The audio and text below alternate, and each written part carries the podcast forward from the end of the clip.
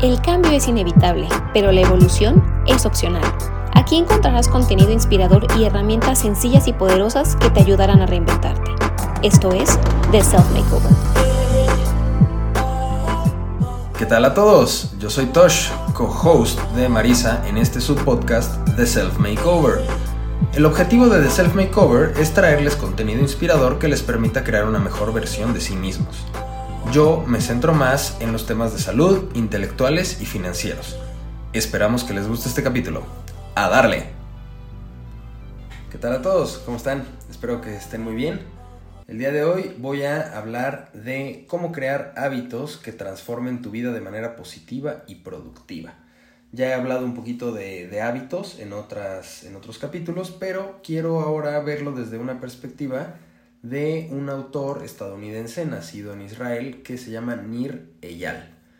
Eh, este, este, señor Nir se graduó de la Universidad de, Stanford y se, él eh, da un curso de diseño de producto en la Universidad de Stanford también y es muy conocido o se vio más, eh, más envuelto, digamos, en la fama por un libro que escribió que se llama Hooked, que quiere decir como enganchado, y eh, el subtítulo es cómo crear eh, productos que formen hábitos de manera positiva. Digo, se puede hacer de manera negativa también, pero bueno, ahorita les voy a platicar un poquito al respecto.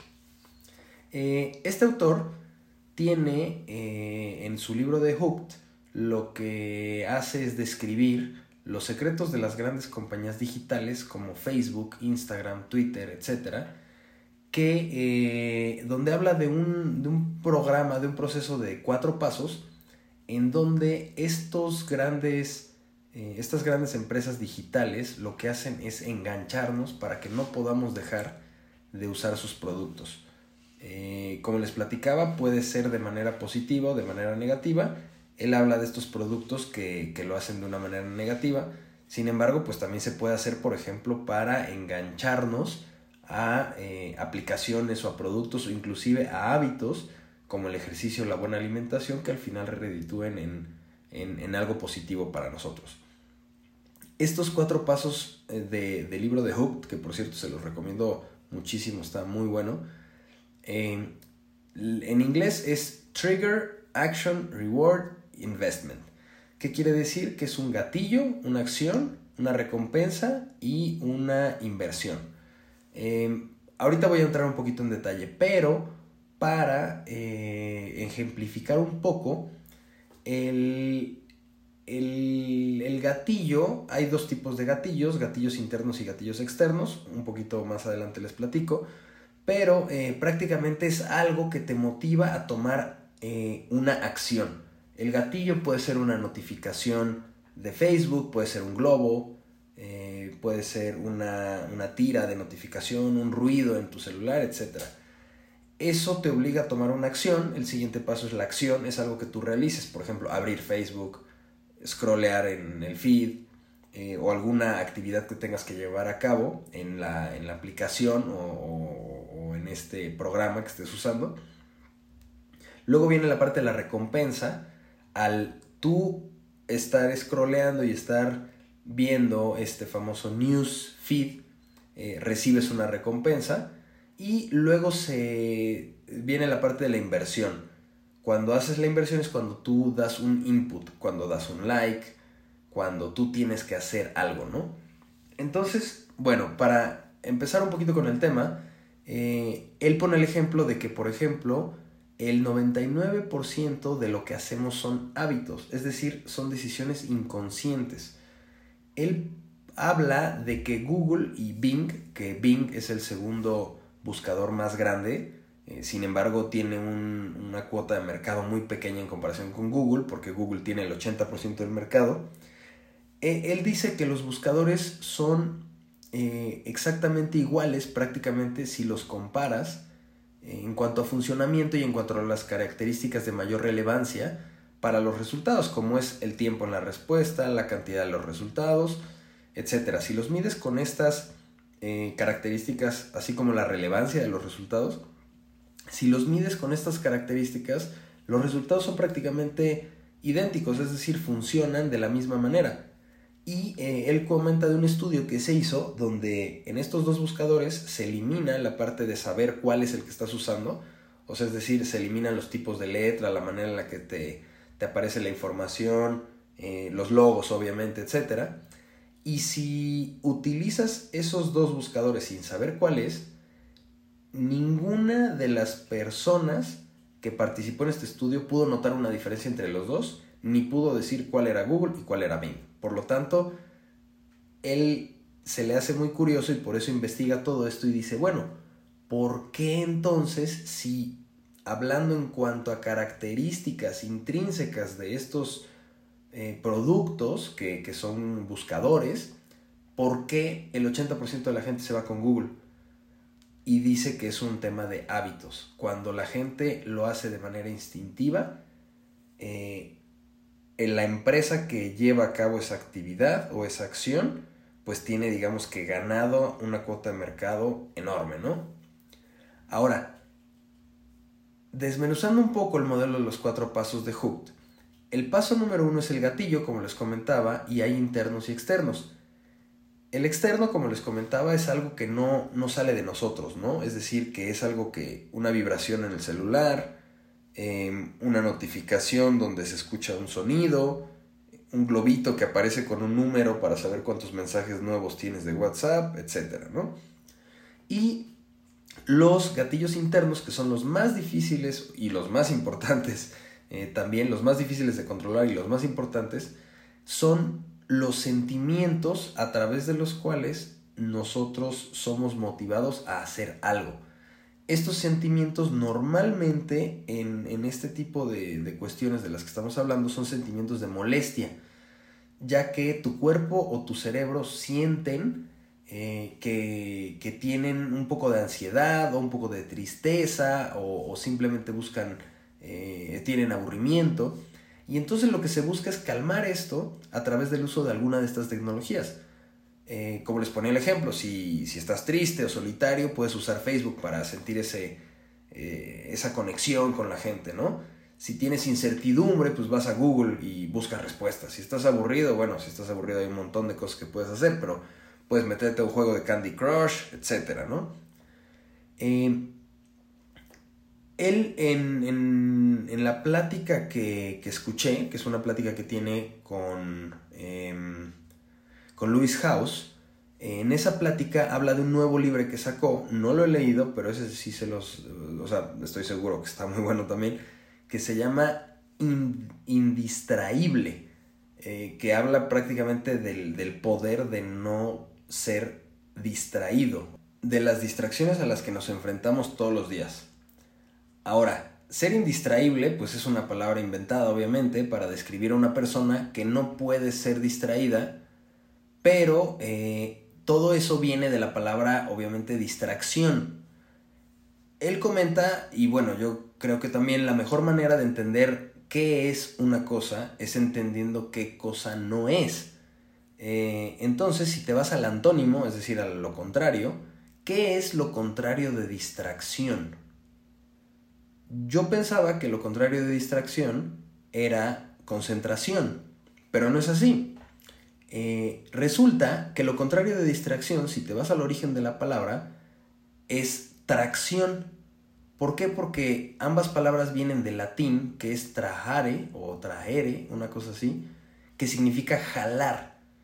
Y esas dos palabras terminan en la palabra tracción, o sea, terminan en tracción. Esto quiere decir que la atracción es cualquier cosa que te jala, que te atrae hacia esa meta o ese objetivo que te hayas propuesto. La distracción son todas las cosas o acciones que te alejan de ese objetivo que te has planteado. La diferencia entre distracción y tracción, según Nir, es solamente una palabra que en inglés es forethought que quiere decir previsión.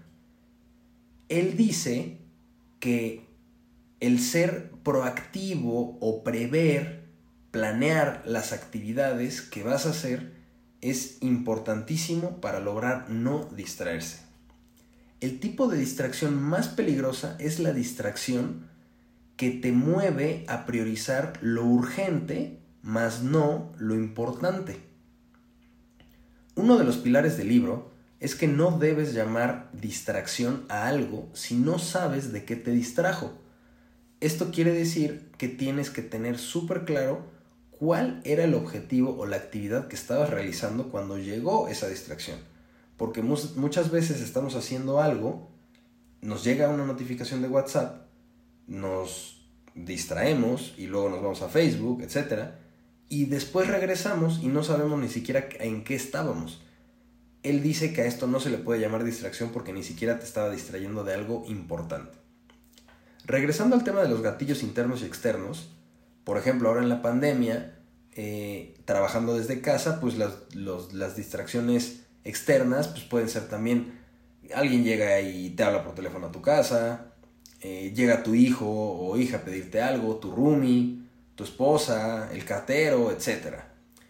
Él comenta de un estudio que eh, descubrió que el 90% de las veces que revisamos nuestro celular es por gatillos internos. Y eso está impresionante, es por ese dolor o esa molestia, esa frustración, esa ansiedad que sentimos internamente. Entonces los gatillos externos funcionan, pero los gatillos internos son los que de verdad nos mueven a hacer cosas. Tenemos que entender que el manejo del tiempo debe ser considerado como ese manejo de dolor o de molestia, es decir, tenemos que luchar contra ese dolor y contra esa molestia. Es importantísimo aprender esto, ya que los gatillos internos son los más difíciles de modificar. Esto nos regresa a un tema que platiqué en episodios anteriores, que es el estar 100% presente en lo que estamos haciendo. Aunque sea jugar videojuegos, ver Netflix, trabajar, pasar el tiempo con la familia, etc., es importantísimo estar presente en esos momentos al 100%. Nireyal dice que no importa que hagas cualquier actividad siempre y cuando sea la actividad que te hayas propuesto hacer. Por ejemplo, si te propones trabajar en un proyecto durante una hora, que trabajes en ese proyecto durante esa hora. Si te propones jugar videojuegos durante una hora, juega videojuegos durante una hora. Si te propones estar con tu esposa cenando durante media hora, siéntate y cena con tu esposa durante esa media hora. Siempre y cuando estés haciendo lo que te propusiste hacer durante el tiempo que te propusiste hacerlo, vas por el buen camino. El libro habla de un modelo de cuatro partes, que es un diagrama con dos flechas horizontales, una hacia la izquierda y una hacia la derecha. La de la izquierda sería una distracción y la de la derecha sería una atracción. Y dos eh, flechas verticales apuntando hacia el centro. Esos son los gatillos, tanto internos como externos.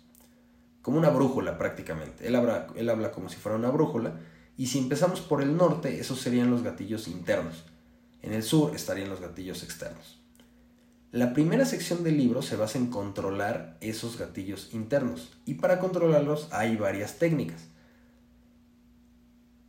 Una técnica es darnos cuenta que sentirnos mal no está mal.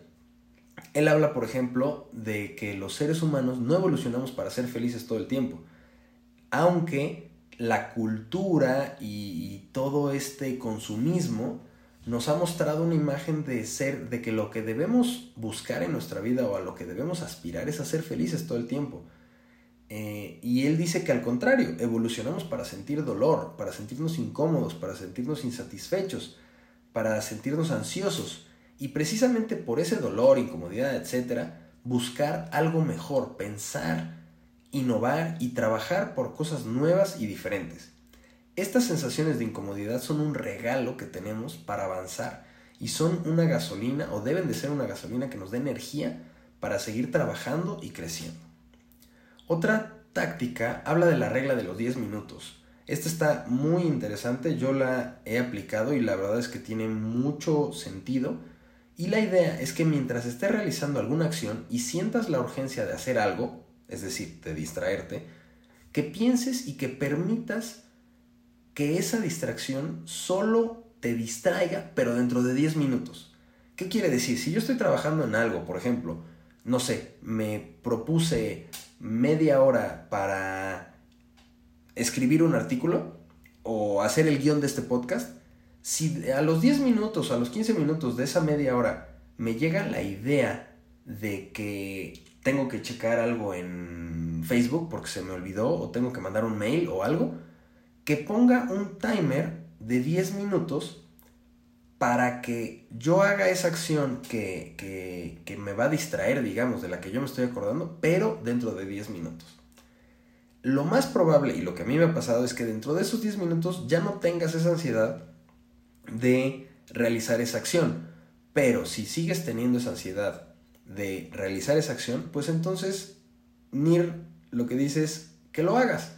No hay ningún problema siempre y cuando sé consciente de que elegiste realizar esa actividad y preferentemente determina durante cuánto tiempo la vas a realizar para después regresar a la tarea original. Por ejemplo, si media hora me propuse escribir el guion de este podcast y a los 15 minutos recuerdo que tengo que escribir un mail, me pongo mi recordatorio para que dentro de 10 minutos, es decir, cuando lleve 25 minutos haciéndolo, eh, mande ese mail y siento que es urgente, entonces pauso la actividad, pero me pongo a mí mismo un límite, es decir, ok, voy a mandar ese mail, ¿cuánto tiempo me voy a tardar? ¿5 minutos? Porque al igual es un mail muy complicado o no sé, ok, dejo de hacer lo que estaba haciendo, 5 minutos voy, redacto el correo y regreso. Entonces, siempre y cuando lo hagas de esa manera, vamos de gana. La segunda sección del libro habla de hacer tiempo para la atracción. Aquí, Nir habla de, de, agendar en el calendario todas las actividades que vas a hacer o la mayoría de ellas. Esto democratiza las actividades que podemos y debemos hacer porque si no lo agendamos, no sabemos qué importancia tiene para nosotros, ni sabemos cuántas actividades tenemos que hacer en el día, sino cuánto tiempo tenemos para hacerlas democratiza, ¿por qué? Porque todos tenemos las mismas 24 horas en el día. Entonces no vas a priorizar las actividades por urgencia, por este, importancia, sino simplemente vas a dedicar un tiempo para realizarlas. Esto evita caer en la trampa de las famosas to-do list, que son las listas de cosas por hacer, que si te funcionan están bien, pero lo único que hacen estas listas es medir nuestro rendimiento por el número de tareas realizadas sin categorizarlas. Y obviamente si tú ves una lista de 10 acciones que tienes que hacer en un día, ¿qué vas a hacer normalmente? Para sentirte bien contigo mismo te vas por las más fáciles. Y las más fáciles son tal vez 4 de esas 10 y dices, ah, ya, palomé 4 de mis tareas del día de hoy, ¿no? Nir comenta que esto no es conveniente porque caemos en la trampa de hacer eh, las cosas y, postergar las cosas difíciles eh, para, para momentos posteriores y normalmente esas actividades difíciles son las más importantes. Entonces estamos simplemente pateando el balón y alejando ese, ese objetivo que queremos llegar y al mismo tiempo estresándonos más porque traemos en la mente esa actividad que necesitamos hacer, pero simplemente pues no la estamos realizando, ¿no? Él comenta que la métrica del éxito que deberíamos de tener es la siguiente. Preguntarnos, hice lo que quería hacer durante el tiempo que me lo propuse sin distracciones, no importa si el resultado es positivo, es negativo, siempre y cuando hayas dedicado el tiempo a obtener el resultado que tú querías. El último punto o recomendación del cual habla es que dentro de nuestro calendario agendemos un tiempo para nosotros, es decir, para nuestro crecimiento personal. Él recomienda que sean mínimo 30 minutos, de preferencia una hora. Esto para, sin distracciones, proponernos leer un libro, estudiar algo, hacer ejercicio, etc. Cualquier actividad que nos aporte algo positivo a nuestra vida y que nos encamine a eso que queremos lograr. Por último, quiero darles un par de tips para volverse indistraíble.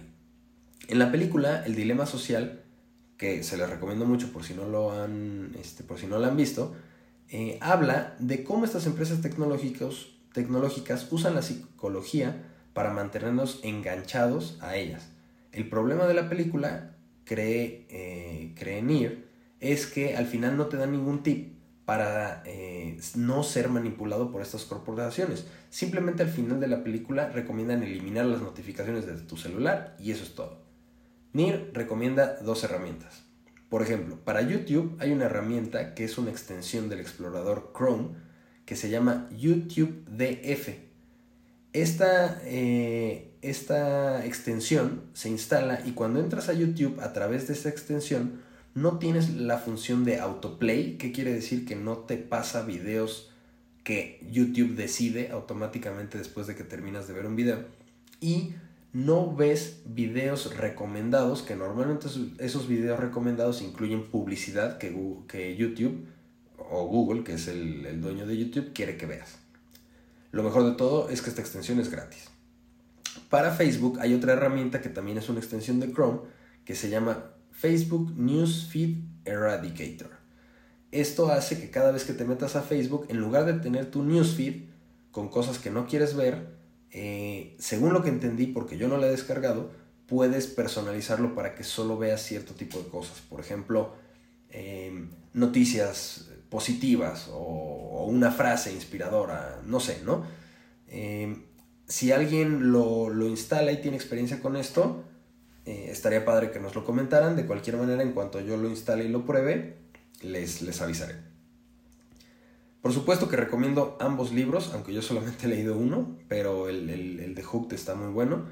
Voy a conseguir el, otro libro. Y eh, habla de muchos de estos temas y muchos más que platicamos en su blog, que es www.nearandfar.com, es decir, como cerca y lejos.com, pero con su nombre, que su nombre es N-I-R es decir, www.nirandfar.com. Pues muy bien, espero que les haya parecido interesante todas estas eh, estrategias para volverse indistraíble. Y eh, bueno, pues si pueden checar el trabajo de, de Nir, estaría excelente. Es una persona que creo que vale mucho la pena seguir y está muy en la tendencia de los temas psicológicos y de productos tecnológicos. Entonces, cuando menos es a mí un tema que se me hace súper interesante, se lo recomiendo mucho y bueno, espero que les guste. Si tienen algún comentario, estamos ahí en redes sociales o en nuestra página de theselfmakeover.com. Les mando un abrazo, cuídense mucho y a darle. El cambio es inevitable, pero la evolución es opcional. Aquí encontrarás contenido inspirador y herramientas sencillas y poderosas que te ayudarán a reinventarte. Esto es The Self Makeover.